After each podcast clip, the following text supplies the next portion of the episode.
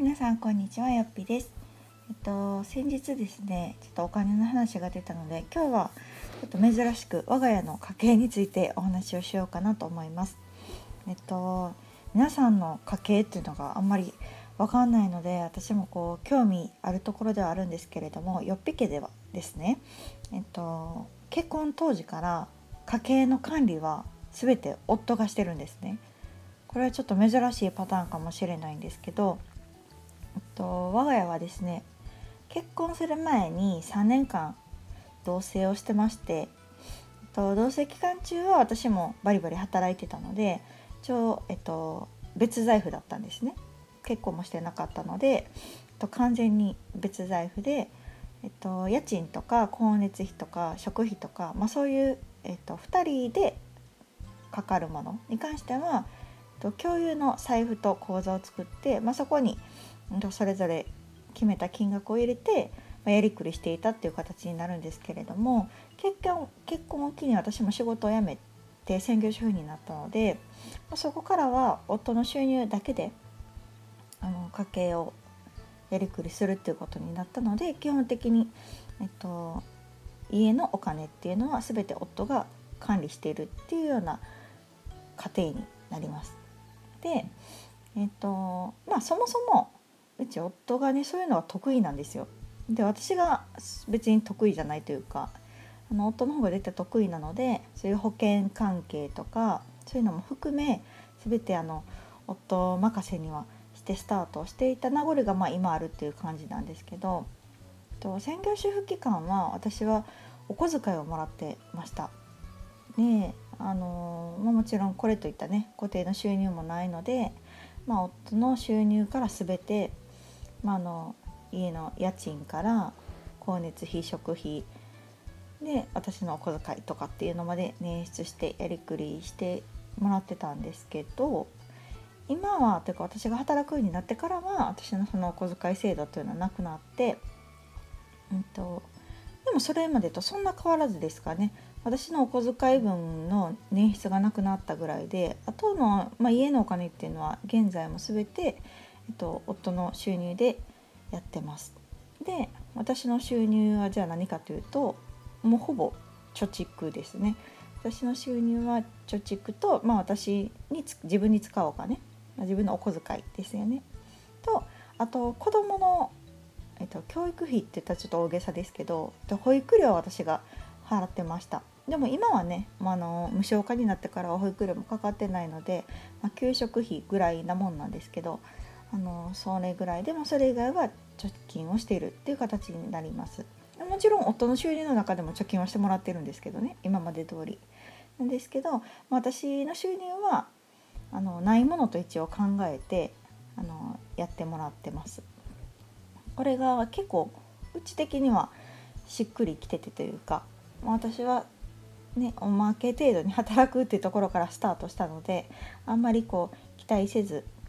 あのまあ、保育園はねもともと幼稚園に行く予定だったので、まあ、そこに本当だったらかかる必要のなかった保育料っていうのを、まあ、私が払うから私は働きたいっていうのもあって、えっと、仕事をしてたので、まあ、保育料を払ってたっていう名残になってます。ので、まあ、今あれかな習い事のお金も私は払ってますねスイミングなんですけどとかは払ってますっていう感じです。で今日はまあそのなぜ家計の話をしようかと思ったかというととお小遣いの話なんですけど皆さんのお宅ってお小遣いでどうしてるんだろう？特にあの気になるのが旦那さん側のお小遣いなんですけど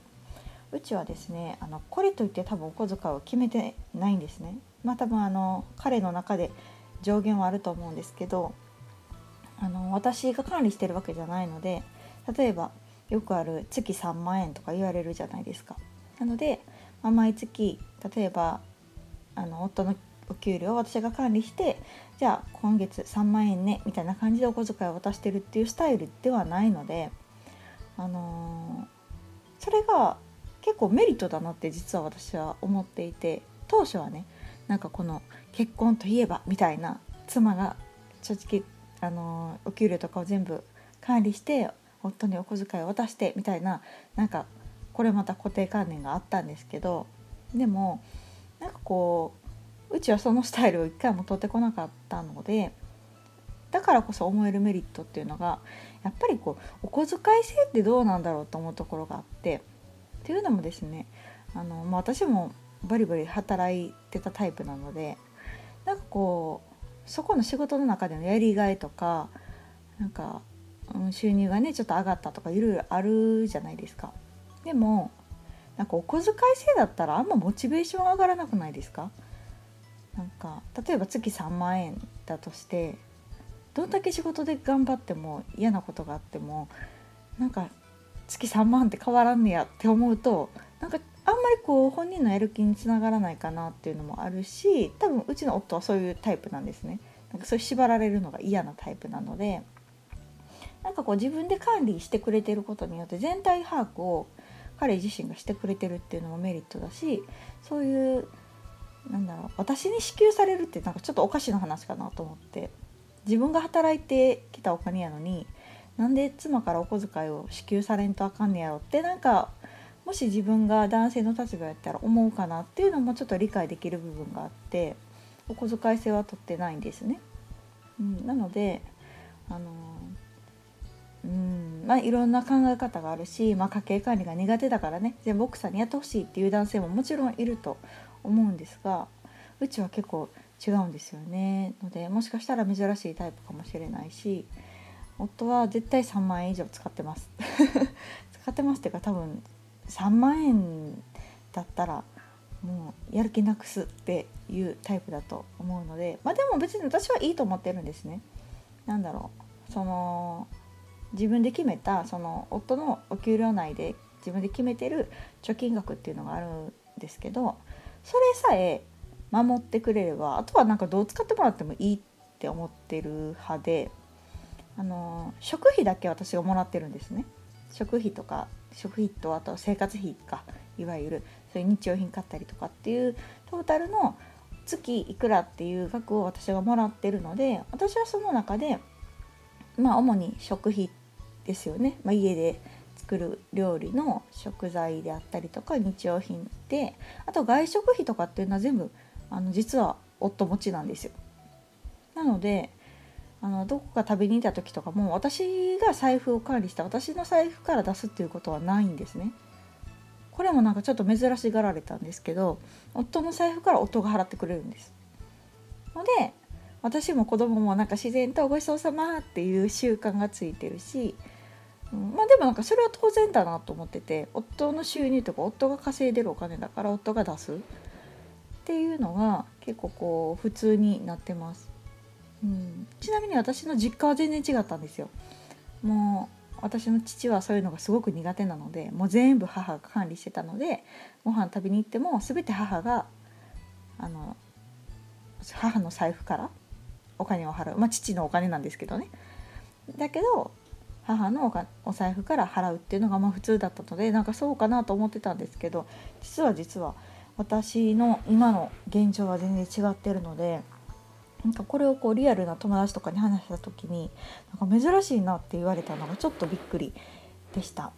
うん、のでなんかもう今や、まあ、彼の収入はそのお家のお金、まあ、その全て払ってくれてますけどね大体ローンとか食費とか生活費にかかるお金は全て払ってくれてるんだけれどもあとはまあちょっと自分で好きにっていうほどではないかもしれないですけど、まあ、自分の管理下でやってるのでいいかなと思っていますのと、まあ、まあ少なからずね私のお小遣い分が減ったのでなんかそれが浮いてるだけでもいいかなと思ってます。うん、でちなみに私の収入っていうのもそこまで厳密には知らないかもしれない夫は、まあ、一応言いますけどね確定申告とかあるので言いますけどなんかそんなに興味はなさそうです。わあそうなんやすごいやんぐらい の反応なのでなんかそこまで興味はないというかまあそれは本当おまけ程度にね、あのー、ないと思って生活をしてるのであんまり期待をしていないっていう部分ではあるかと思うんですけれどもなんかそういうちょっと変わった我が家の家計のお話をしてみましたなんか皆さんのうちの家計事情もすごく気になるのでどこかのタイミングで何か教えてくださいあとこういうのがいいよとかっていうのがあればレターとかコメントもらえると嬉しいなと思いますというわけで今回はよっぴ家の家計事情についてお話をしました。ではまた次回。さよなら。